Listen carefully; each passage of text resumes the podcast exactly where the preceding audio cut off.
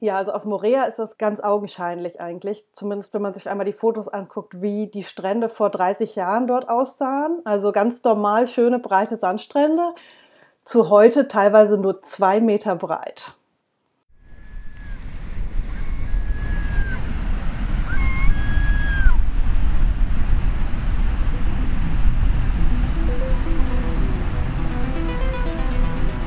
Hallo und herzlich willkommen zu einer neuen Folge vom Podcast Die Weltretterin. Heute bei mir zu Gast ist die Weltretterin Esther Gonstala. Esther ist Informationsdesignerin und hat unter anderem zwei Bücher nicht nur designt, sondern auch selbst geschrieben, das Klimabuch und das Ozeanbuch, um die es heute natürlich auch gehen wird. Auch darüber hinaus ist sie mit ihren Fähigkeiten im Umweltschutz aktiv. Was sie da genau macht, das erzählt sie nachher im Gespräch. Ja, und ähm, bevor es jetzt richtig losgeht, noch eine kurze Anmerkung. Wir haben uns über Skype unterhalten und wir hatten das am Anfang irgendwie nicht richtig einsortiert bekommen mit dieser Zeitverzögerung. Und deswegen sind wir uns am Anfang des Gesprächs ein paar Mal ins Wort gefallen. Lasst euch davon aber nicht abhalten. Das ist nur ganz am Anfang des Gesprächs. Danach haben wir es auf die Reihe gekriegt und alles ist gut. So, und jetzt wünsche ich euch viel Spaß beim Gespräch mit Esther.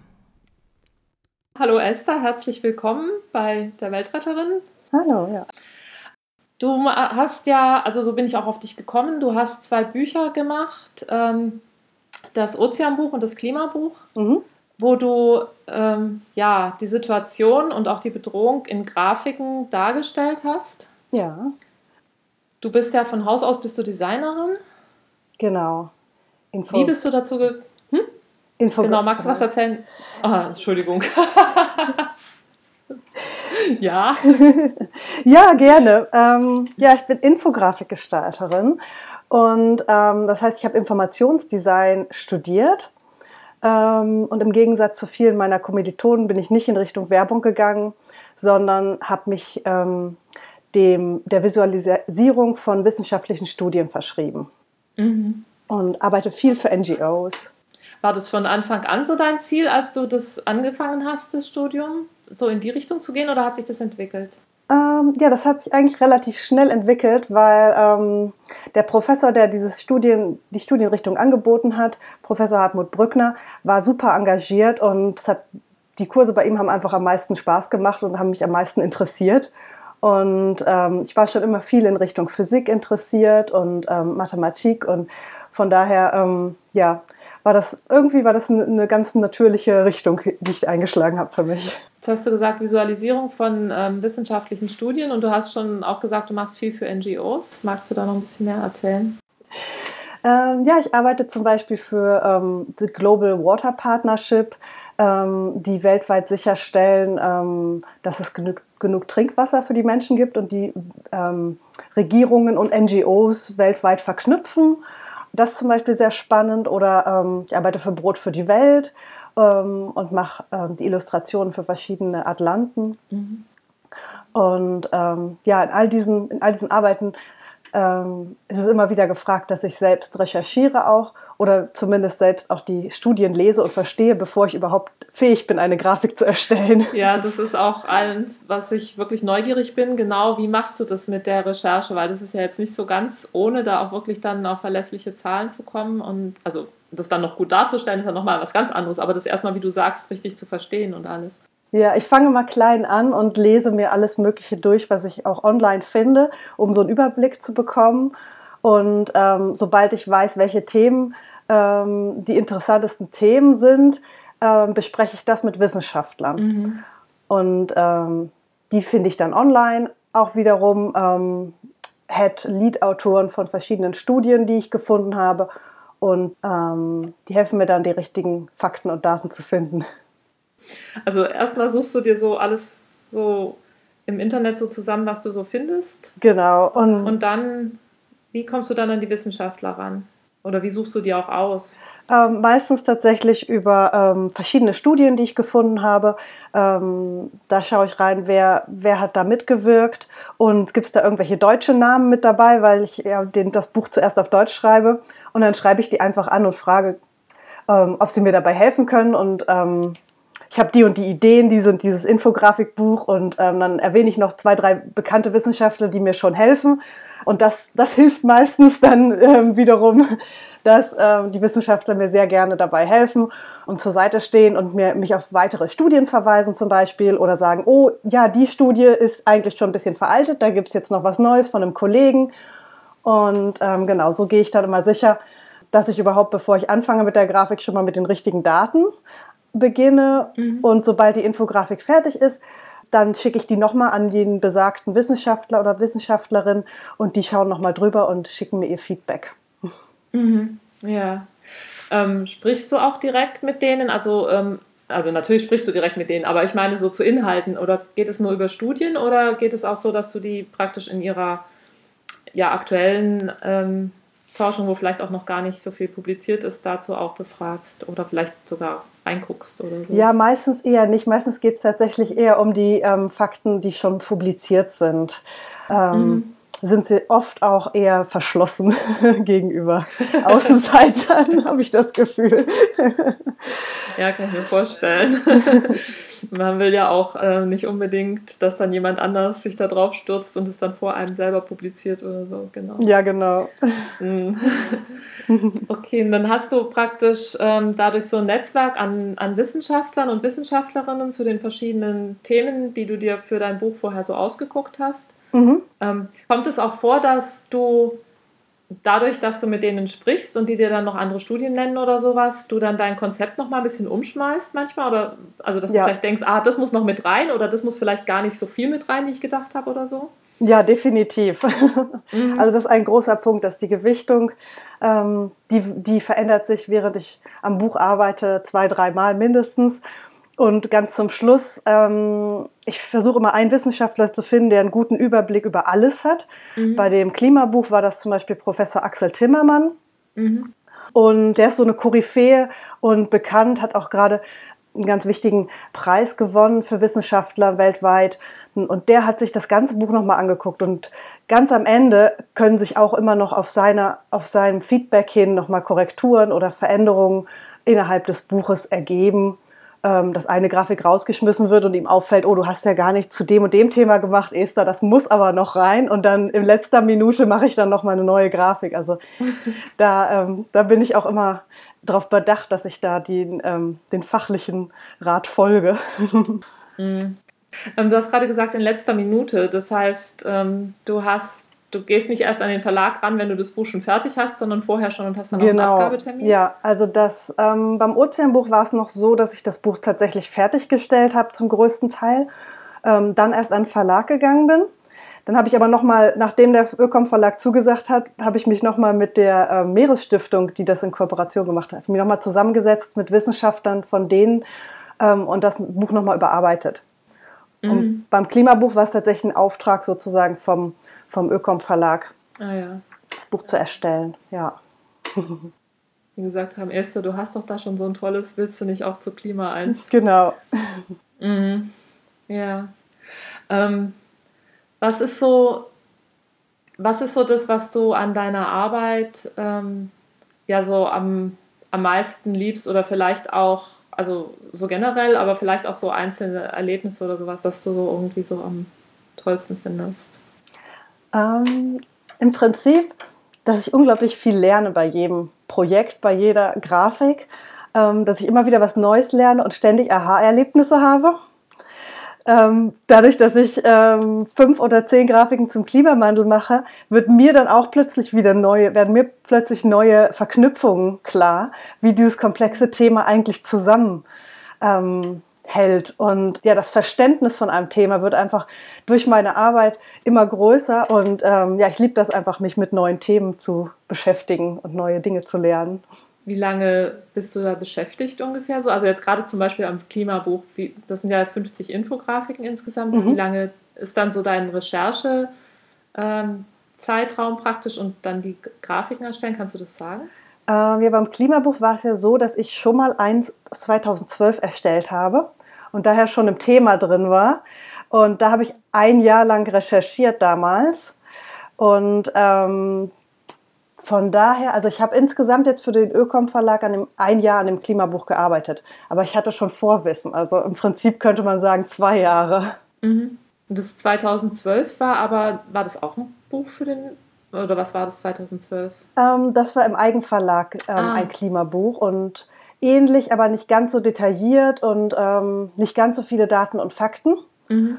Und das hat der Ökom Verlag gesehen. Das Buch hatte ich denen auch zugeschickt.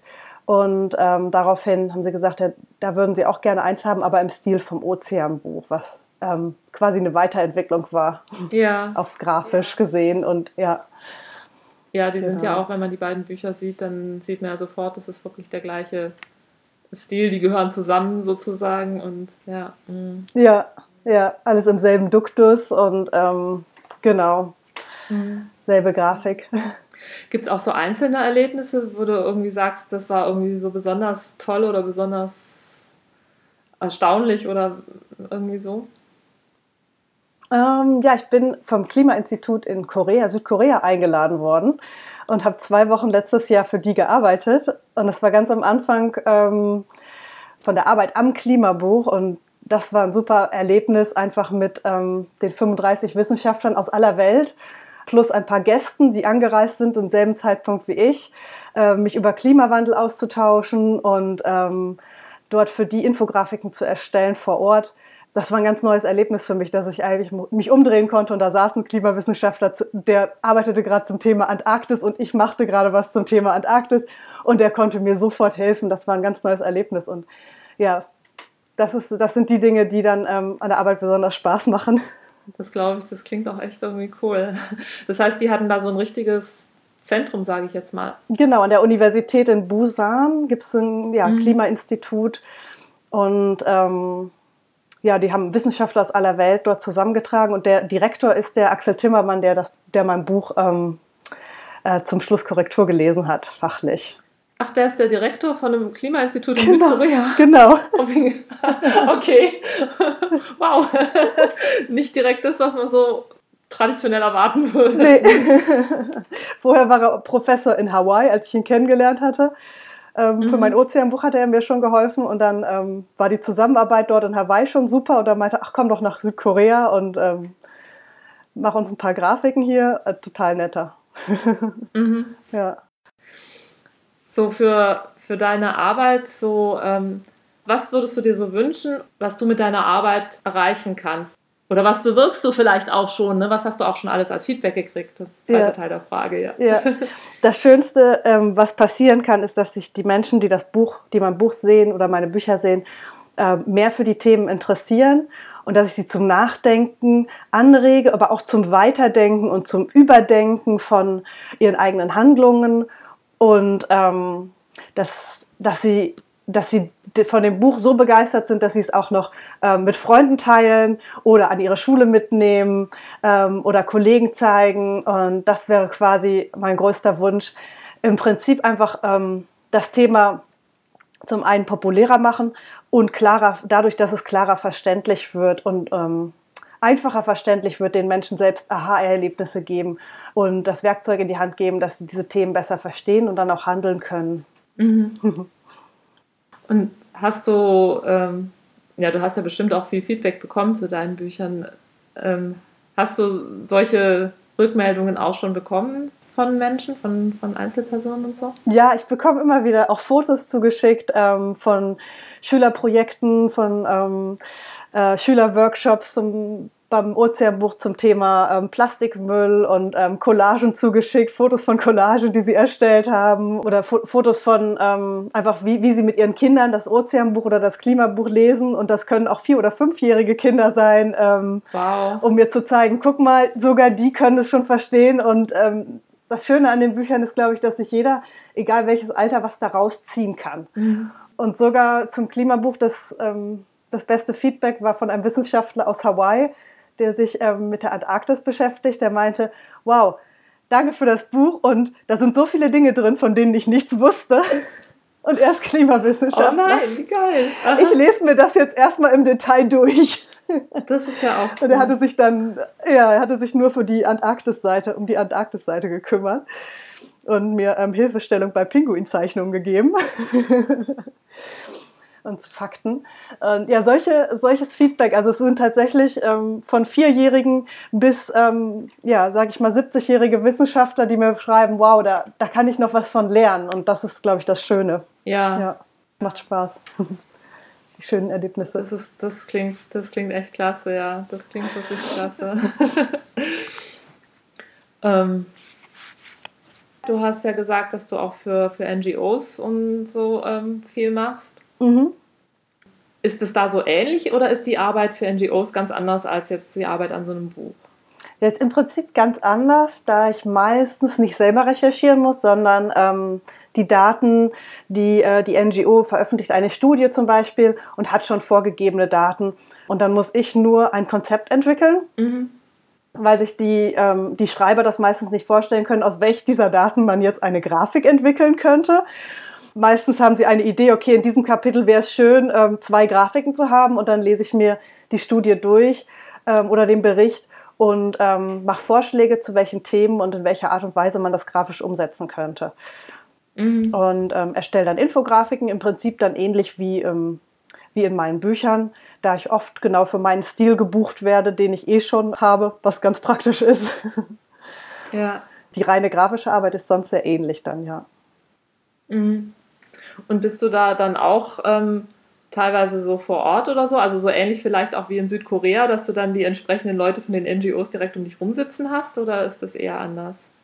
Ähm, eher, ja, eher anders, da ich sehr viel selbst reise in meinem Leben ähm, und mir zur Aufgabe gemacht habe, ähm, jedes Jahr in einem anderen Land zu leben oder auf einem anderen Kontinent und das ein Jahr lang langsam zu bereisen, sitze ich meistens alleine vor meinem Laptop und äh, kommuniziere per PDFs und E-Mail Mhm. die Korrekturen und äh, Notizen und ab und zu telefoniere ich, äh, gibt es Telefonkonferenzen dann. Genau. Ja. Du hast jetzt gerade was ganz Spannendes angesprochen. Ähm, das ist vielleicht auch mit deiner Arbeit verknüpft. Das werden wir sicher im Gespräch jetzt rausfinden, wie viel oder wie wenig. Aber du äh, hast gerade gesagt, du ähm, lebst jedes Jahr, also du lebst immer ein Jahr in einem anderen Land. Genau, jetzt seit sechseinhalb Jahren. Mhm. Wie ist es dazu gekommen? Mm, Es hat im Prinzip angefangen mit meiner Passion zum Surfen und ähm, dem Problem, dass es in Deutschland keine Wellen gibt. und dann hat meine Reise in Frankreich sozusagen angefangen. Und ähm, dort habe ich festgestellt, dass meine Kunden eigentlich nicht von mir erwarten, dass ich vor Ort bin. Auch schon in Deutschland, als ich ein Büro in Hamburg hatte, kam mich in meinem Büro keiner besuchen. Und ich brauchte eigentlich auch nicht bei den Kunden vor Ort zu sitzen. So, ähm, so dass mir klar geworden ist, ach, ich kann eigentlich auch ja von überall aus arbeiten. Mhm. Und ähm, bin dann oft in Campervans unterwegs oder habe auch äh, sechs Monate lang auf dem Segelboot gelebt und von dort aus gearbeitet. Ähm, und versuche so dann auch immer die jährlichen Flüge, die ich dann doch ähm, nehmen muss, immer mal wieder zu kompensieren, indem ich in der Zwischenzeit dann ähm, mit einem sehr, sehr minimal minimalistischen CO2-Fußabdruck lebe. Mhm. Sodass du zumindest auf so einen Durchschnitt kommst, der jetzt nicht äh, so rausragt dann. Genau, ich bin immer noch unter dem deutschen CO2-Durchschnitt pro Jahr. Schon mal gut, ja. Ähm, wie bist du auf ein Segelboot gekommen? Und vor allen Dingen, was sich mir bei Segelboot sofort mir aufplöppt, wie ist es denn mit der Internetverbindung auf dem Segelboot? Ähm, ja, also Segelboot war in Martinique, ist diese kleine französische Karibikinsel. Mhm. Ähm, und äh, ich habe insgesamt zwei Jahre dort gelebt, aber mit Pause zwischendurch. Und das zweite Mal, als ich dorthin kam, kannte ich schon ein paar Leute. Da leben einfach viele auf Segelbooten. Ähm, vor Anker in den verschiedenen Buchten dort. Und ähm, Freunde von mir, als ich ankam, wollten gerade losreisen, haben ihr Segelboot noch nicht verkauft und fragten mich, ob ich nicht auf das Segelboot aufpassen möchte und das ähm, Menschen zum potenziellen Käufern zeigen könnte. Und dann habe ich sechs Monate lang auf dem Boot gelebt, äh, vor Anker, nur 150 Meter vom Strand entfernt. Und ähm, genau, dann braucht man nur eine große Wi-Fi-Antenne, die ist ungefähr einen Meter lang und dann kann man, ähm, das, ka- kann man sich äh, so ein Wi-Fi-Abonnement kaufen, zukaufen. Mhm. Ja, das habe ich von äh, Freunden von uns auch schon gehört, dass das eigentlich so außerhalb von Deutschland immer ganz gut geht. Nur in Deutschland ist es irgendwie mies. ja. wenn man so mobil unterwegs sein will im Internet. Aber okay, das heißt, du bist jetzt nicht auf dem großen, weiten Ozean gewesen mit dem Segelboot, sondern du bist doch genau. praktisch Hausboot vor Anker. Ich bin so ein bisschen um die Inseln, ja genau, ab und zu bin ich ein bisschen um die Insel gesegelt, äh, zu den verschiedenen Grenadineninseln heißen die. Aber dort gibt es dann auch immer Wi-Fi und dann man segelt von einer Insel zur nächsten nur ein paar Stunden. Mhm. Und wo warst du jetzt in den sechseinhalb Jahren überall schon? Wo hast du schon überall gelebt? Ähm, in Frankreich angefangen, dann nach Peru, Martinique, Kanada, ähm, dann nach Französisch-Polynesien für ein Jahr auf die Schwesterinsel von Tahiti, Morea, dann ein Jahr Australien und jetzt bin ich gerade in Kanada, USA angekommen. Mhm. Und bleib hier ein Jahr. Spannend, spannend. wie, wie hieß die kleine Schwesterinsel? Ma Morea. Moorea, genau. Moorea. Ich muss gestehen, habe ich noch nie gehört. Das klingt aber das, das klingt aber irgendwie für mich das aller, also das macht mich am allerneugierigsten. Wie ist es auf so einer kleinen Insel? Ja, Morea ist ähm, unfassbar schön gewesen. Ich würde jederzeit zurückgehen. Ähm, es liegt mitten im Pazifik zwischen Neuseeland und Südamerika quasi, genau in der Mitte. Mhm. Ähm, hat 10.000 oder 11.000 Einwohner. Man kann die Hauptinsel Tahiti mit einer kleinen Fähre erreichen, mit 20 Minuten. Und dann hat man eigentlich alles, was man auch in einer anderen, in einer Großstadt findet. Ähm, da wohnen 180.000 Menschen auf der Insel. Aber Morea ist so ein kleines Paradies. Ähm, und äh, weil da ganz wenig Verkehr herrscht weil man da jeden Tag, also ich bin jeden Tag mit meinem Kajak rausgefahren, hinterm Haus hatte ich so einen kleinen Fluss. 100 Meter später nach, bin ich durch einen Palmenhain gepaddelt und war schon in der Lagune und von Haien, Rochen, Delfinen und in der Saison auch Walen umzingelt. Oh, schön. Aha. Und war im Prinzip war ich jeden Tag draußen, habe geschnorchelt, ähm, bin gekajakt. Ähm, die Polynesier sind ja auch immer mit ihren Outrigger-Kanus unterwegs und ähm, so habe ich auch ganz, ganz viele Freunde dort gefunden. Einfach, dass ich auch, dadurch, dass ich auch ständig auf dem Wasser war, wenn ich nicht gerade gearbeitet habe. Mhm. Das heißt, du hast die Menschen auf dem Wasser kennengelernt, vor allen Dingen. Ja, genau. Die haben mich dadurch kennengelernt, dass äh, ich die einzige quasi Weiße war, die da ständig auch auf dem Wasser rauspaddelt, egal auch wie der Wind war. Ähm, in Windstärken, wo man eigentlich nicht rauspaddelt, aber das eine Lagune ist, war es halt ungefährlich und ich bin trotzdem raus. Und wenn die einen dann überholen mit ihren schnellen Outrigger-Kanus, gucken sie dann ganz erstaunt, dass ich, dass ich auch bei dem Wetter noch draußen war. Genau. Ja, das ist dann natürlich ein Anknüpfungspunkt für ein Gespräch. Ja, ja. Wie ist das gegangen? Auf Englisch, Französisch oder? Französisch. Mhm. Genau, da ich insgesamt ziemlich viele Jahre jetzt in französischen Teilen, also auch in Kanada habe ich in Quebec gelebt, ähm, auf Martinique zwei Jahre, ein Jahr auf dem französischen Festland insgesamt ja, habe ich mittlerweile ist mein Französisch eigentlich fast so gut wie mein Englisch. Mhm. Ja. Voll spannend. Ja. ähm, hast du ähm, auf, der, auf der Insel oder jetzt habe ich schon wieder vergessen, Morea? Mhm. Ja. Oder vielleicht auch an anderen Orten ähm, Auswirkungen von Klimawandel selbst auch direkt erlebt? Ja, also auf Morea ist das ganz ähm, ganz augenscheinlich eigentlich. Zumindest wenn man sich einmal die Fotos anguckt, wie die Strände vor 30 Jahren dort aussahen. Also ganz normal schöne breite Sandstrände zu heute teilweise nur zwei Meter breit. Und das heißt, der, ähm, die, die Inseln liegen so, ähm, vor allem die Strände, ähm, liegen so knapp über dem Wasserspiegel, dass die von Stürmen und die werden halt immer intensiver, auch dort in der Region, alle paar Jahre von großen Stürmen einfach aufgefressen und weggespült werden. Mhm. Das sind auch, ja, definitiv Effekte des Klimawandels. Und in Martinique ähm, gibt es immer mehr Algenprobleme, also große Algenteppiche, die dermaßen stinken, dass die Menschen gar nicht mehr an die Strände, bestimmte Strände, wo die angespült werden, kann man gar nicht mehr hingehen, weil es so stark nach verfaulten Eiern stinkt ähm, und jeden Tag immer neue, also tonnenweise von diesen Algen angespült werden. Und diese Algen wachsen halt besonders gut in wärmerem Wasser und in, ähm, in saurerem Wasser. Ah. Dadurch, dass immer mehr CO2 gelöst wird, weil das Wasser, die Ozeane ja die, den meisten Teil unseres menschengemachten CO2s aufnehmen, mhm. werden, die, werden die Ozeane saurer und auch wärmer und deshalb ideal für diese ähm, Algenpest, sage ich mal. Ja.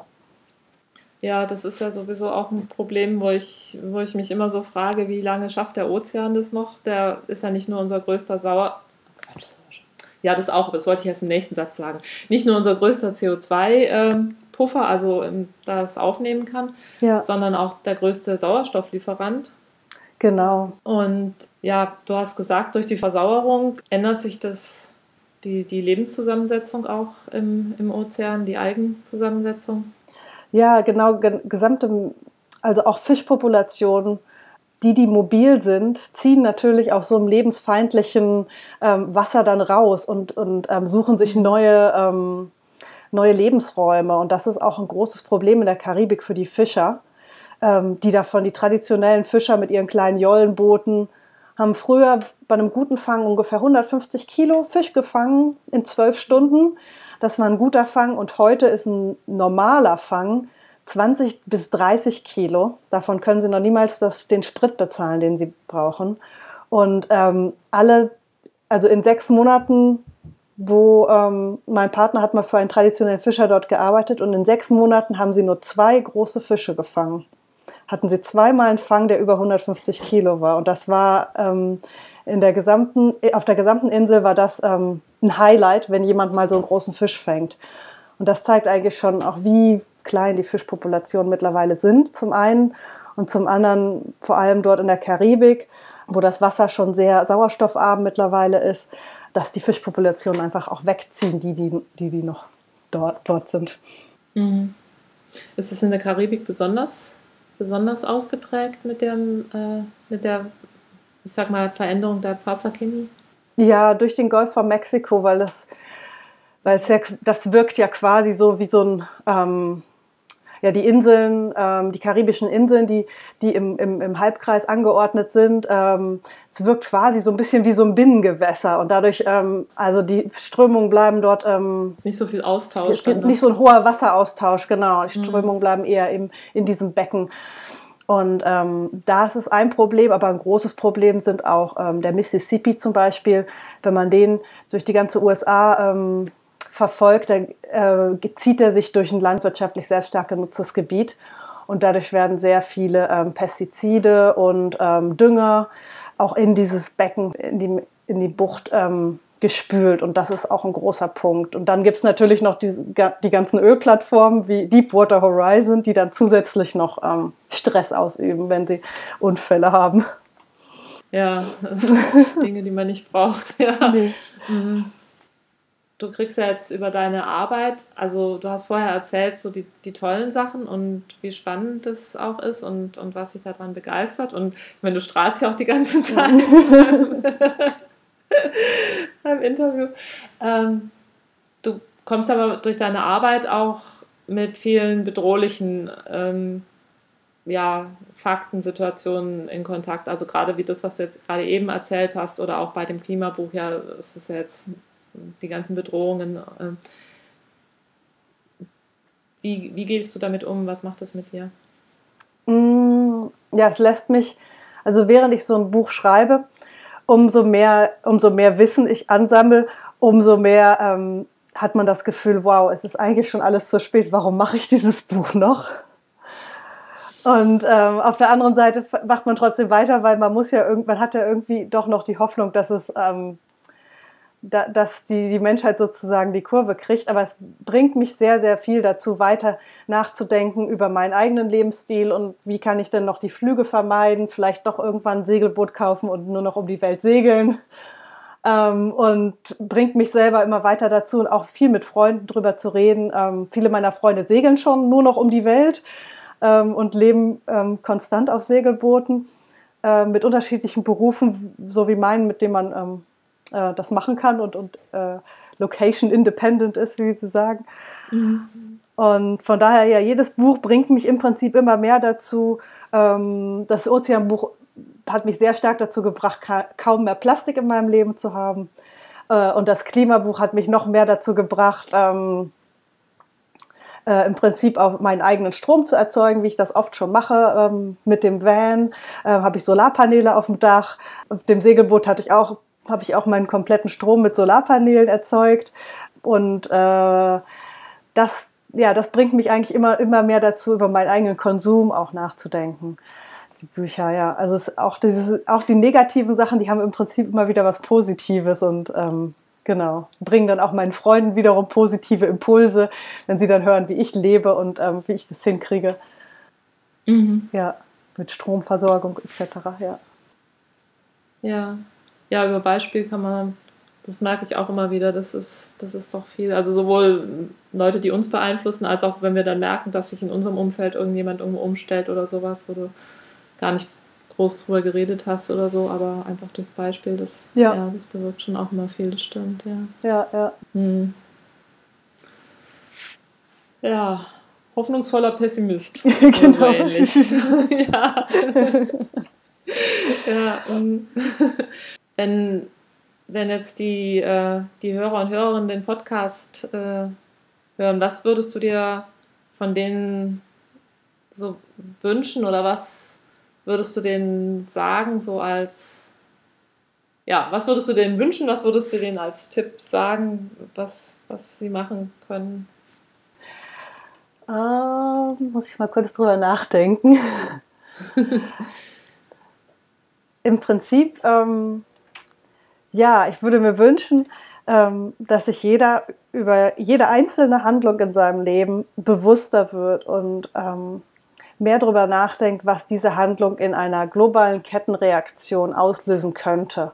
Und einfach diese Gedanken, dieses Gedankenspiel bei jeder Handlung mal vielleicht für eine Woche oder für zwei Wochen mal durchspielt und sich überlegt, muss ich jetzt wirklich das Auto nehmen oder kann ich das auch mit dem Fahrrad machen oder muss dieser Wasserhahn jetzt noch zwei Minuten länger laufen oder die Dusche oder kann ich das auch verändern? Oder nehme ich jetzt dieses Fertigprodukt im Supermarkt, was mit Plastik eingepackt ist? Oder wäre es nicht doch irgendwie gesunder auch für mich, wenn ich jetzt ähm, auf äh, unverpacktes Gemüse zurückgreife?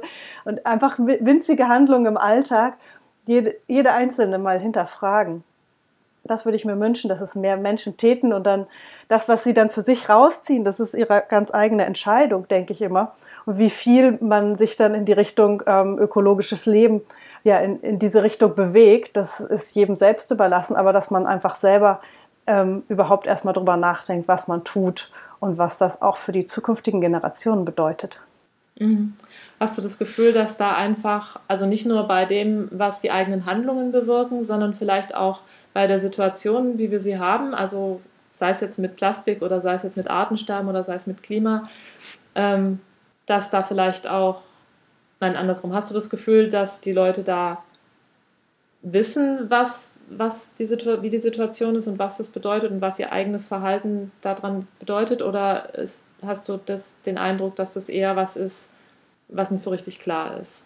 Ja, ich habe das Gefühl, dass, sie, dass jeder oberflächlich gesehen darum weiß. Jeder weiß eigentlich, dass es einen Klimawandel gibt oder ein Plastikproblem, aber dass das Wissen nicht viel über die Headlines hinausgeht.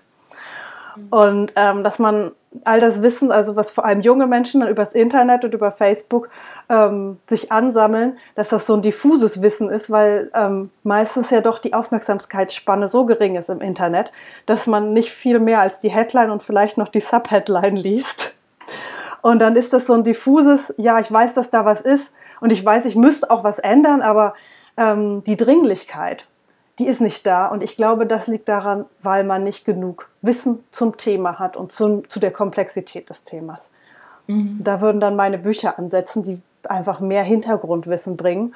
Und ich glaube, umso mehr man Hintergrundwissen hat, umso weniger kann man sich selbst auch anlügen und sagen, ja, ich mache das jetzt eigentlich und ich dürfte das nicht machen und ich fliege jetzt trotzdem, aber eigentlich sollte ich es nicht tun. Und ich glaube, umso mehr man weiß und dass es, ähm, dass es tatsächlich eine Wissenslücke ist, die für unsere Generation, jetzt Internetgeneration, auch wahrscheinlich ähm, sehr typisch, sehr typisch ist im Prinzip. Ja, ich weiß gar nicht, ob das früher besser war. also, ich meine, ich bin ja groß geworden ja. in Zeiten, wo es kein Internet gab und nichts.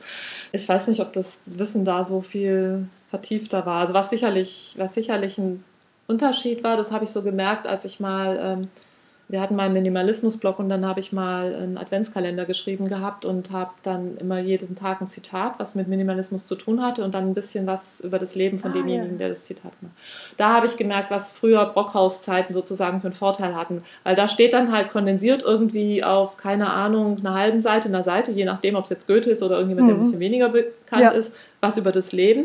Und im Internet hast du dann über jemanden wie Goethe halt Seiten, Seiten, ja. Seiten, Seiten. Ja, Informationsflut. Also das heißt, genau, das heißt, es war sehr mühsam, sich da durchzukämpfen. Und dann habe ich gedacht, okay, so ein gedrucktes Lexikon hat echt auch was für sich irgendwie. Da hat schon mal jemand vorsortiert quasi. Ja, genau. Ähm, also den Vorteil hat es früher sicherlich schon gegeben, aber es sortiert dann halt auch. Genau, das ist quasi auch das, was ich mit meinen Büchern ja. versuche.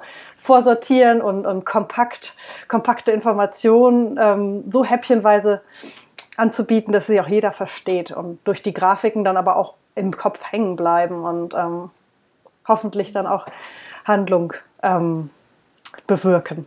Ja, wir haben da auch neulich ähm, drüber gesprochen, ähm, mein Mann und ich, über ähm, also gerade wissen, wissen wir genug oder nicht, so, ne? Jetzt ist ja Heizungssaison geht jetzt wieder an, also wir haben es jetzt heute angestellt, ähm, wo ich auch merke, dass mir selber auch noch so Wissen fehlt. Ne? Also wenn ich jetzt statt 19 Grad mhm. 21 Grad habe, wie viel macht das aus? Wie viel mehr CO2 puste ich dadurch in die Luft? Ja, anderthalb Mal so viel, ein Viertel Mal mhm. so viel, doppelt so viel. Ja, ja. Ne? Das, da gibt es äh, mittlerweile auch ganz tolle Rechner online, CO2-Rechner, zum Beispiel vom Umweltbundesamt. Habe ich einen Link in meinem Buch. Ähm, und da wird tatsächlich, da kannst du tatsächlich eingeben, in der letzten Wintersaison habe ich so und so viel ähm, Heiz, äh, ähm, Kilowattstunden geheizt. Und in dieser Saison ähm, kann man das direkt vergleichen, wie viel CO2 das, ähm, der, wie der CO2-Unterschied war, sodass man sich dann selbst fürs darauffolgende Jahr ein Ziel setzen kann, weil man merkt, oh, okay, das hat so und so viel. Also ich glaube, ja, ja. Da geben die auch Beispiele, ähm, wie viel Ja, ich Grad. bin neulich auch über so einen Rechner gestolpert, ähm, wo man dann so alles Mögliche eingeben konnte, also heizen und wie groß die Wohnung ist und wie man isst und Verkehrsverhalten und tralala und sowas und was das dann so ausgespuckt ja, ja. hat, genau. Ja, die sind ganz gut, ne? Ja, kann ich vielleicht auch ein paar Links dann setzen, ja. Ja, super. Weil das ist, das ist natürlich auch so eine, und auch du hast vorher gesagt, Dringlichkeit, ne, das ist natürlich auch so was, was wir uns dann so überlegt haben. Also wenn jetzt dir jemand sagt, nee, du darfst deine Wohnung nur noch auf 18 Grad heizen zum Beispiel, mhm. dann sage ich vielleicht hier, diesen da, du kannst mich mal. Ja. Wenn der aber sagt, okay, wenn jetzt die Leute hier alle auf 20 Grad heizen, dann ist die Erde in fünf Jahren platt, dann sind wir im Point of No Return oder sowas, ne? Und in 50 Jahren unbewohnbar, wenn wir, also das ist jetzt aus der Luft gegriffen, ne? also ist jetzt äh, leider nicht ganz, aber es ist jetzt nur ein Beispiel von mir natürlich, aber dann wäre es was anderes, ne? Dann würde man sich das vielleicht nochmal überlegen und sagen, okay, also wenn die Situation so drastisch ist, und ähm, ja.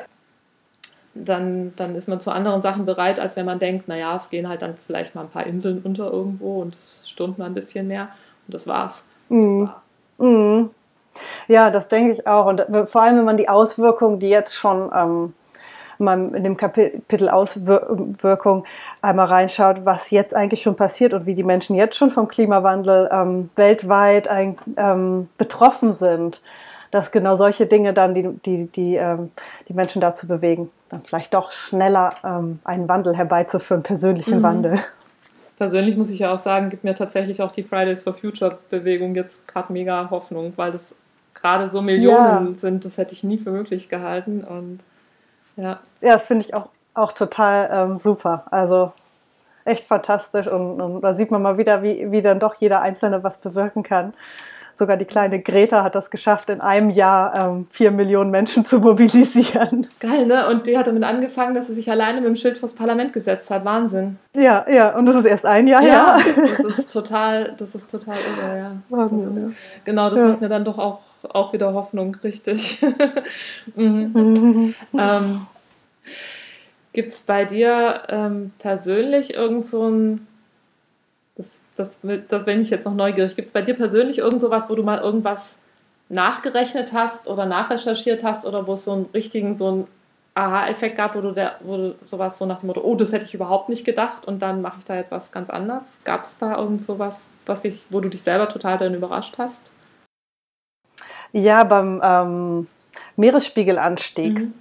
Ähm, vor Jahren schon, bei, für meinem allerersten Klimabuch, ähm, habe ich das selbst für mich mal hochgerechnet, nachdem ich die Fakten hatte von den letzten ähm, 100 Jahren, wie der Meeresspiegelanstieg ähm, der zukünftige denn wäre, wenn das einfach so weiter liefe, wie es momentan läuft.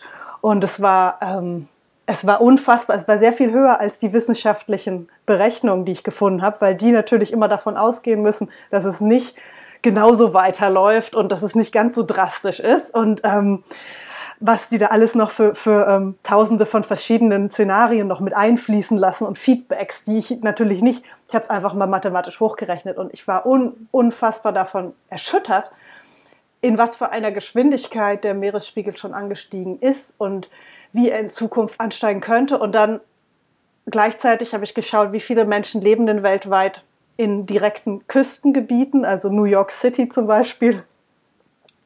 Ähm, könnte in, in wenigen ähm, äh, in, in, wenigen Jahren, also noch in diesem Jahr, Jahrtausend, könnte es auf jeden Fall ähm, noch über, schon überspült oder unbewohnbar werden. Jahrtausend oder Jahrhundert? Äh, Jahrhundert.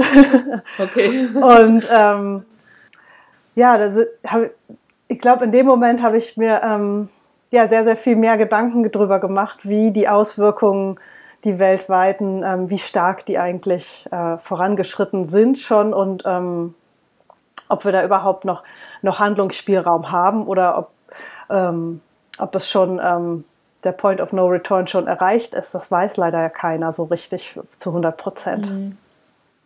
Ja, ja, ja, man vermutet so, ne? Auch, auch dieses ähm, CO2-Budget, was wir noch naja, in die Luft pusten dürfen, ist der falsche Ausdruck. Ähm, aber von dem immer geredet wird, wenn wir die 1,5 Grad Erwärmung nicht, äh, nicht überschreiten wollen, also von dem Greta Thunberg auch immer redet. Ja.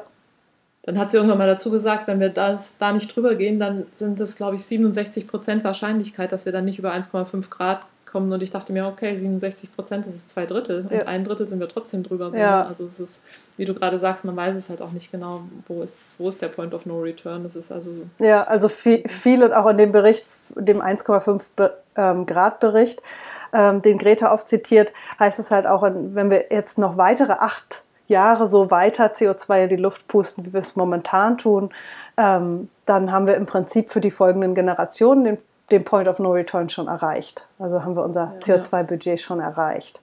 Und dann müssen die folgenden Generationen irgendwie es hinkriegen, mit Technologien, die es noch gar nicht gibt, CO2 aus der Luft zu ziehen, ähm, in großem Stil. Ähm, ja, wo es auch schon Ansätze gibt, wie Kelbwälder im Ozean.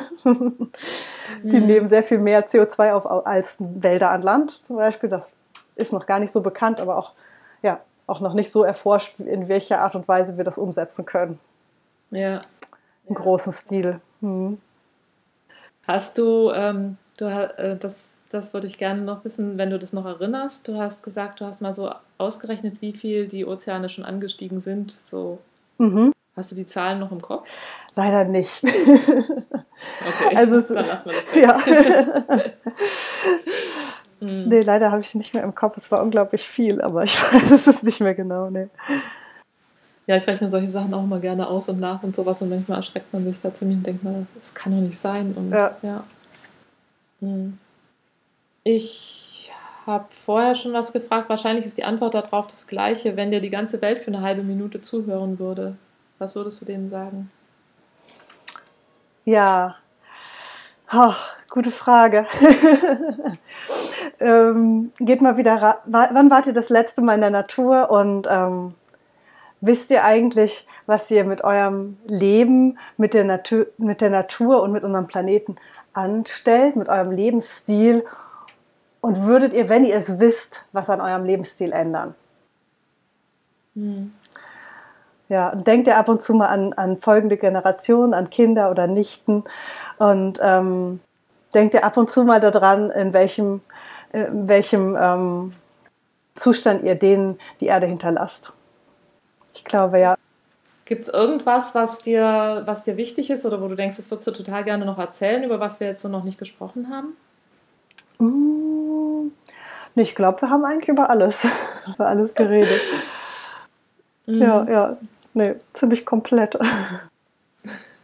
ganz, ganz, ganz herzlichen Dank für das Interview mit dir. Kein Problem, bitteschön. Hat mir sehr Spaß gemacht, war sehr interessant. Ja, ich fand es auch sehr spannend. Dann weiter alles Gute für deine Arbeit. Mhm. Danke. Dann tschüss. Danke, tschüss. Ja, das war das Gespräch mit Esther. Schön, dass ihr bis zum Ende dabei wart. Ich hoffe, es hat euch Spaß gemacht und ihr habt viel mitnehmen können. Esthers Webseite findet ihr unter erdgeschoss-design.de. Das war's für heute. Ich wünsche euch eine wunderbare Zeit und freue mich, wenn ihr bei der nächsten Folge wieder mit dabei seid. Alles Liebe, bis dahin, eure Andrea.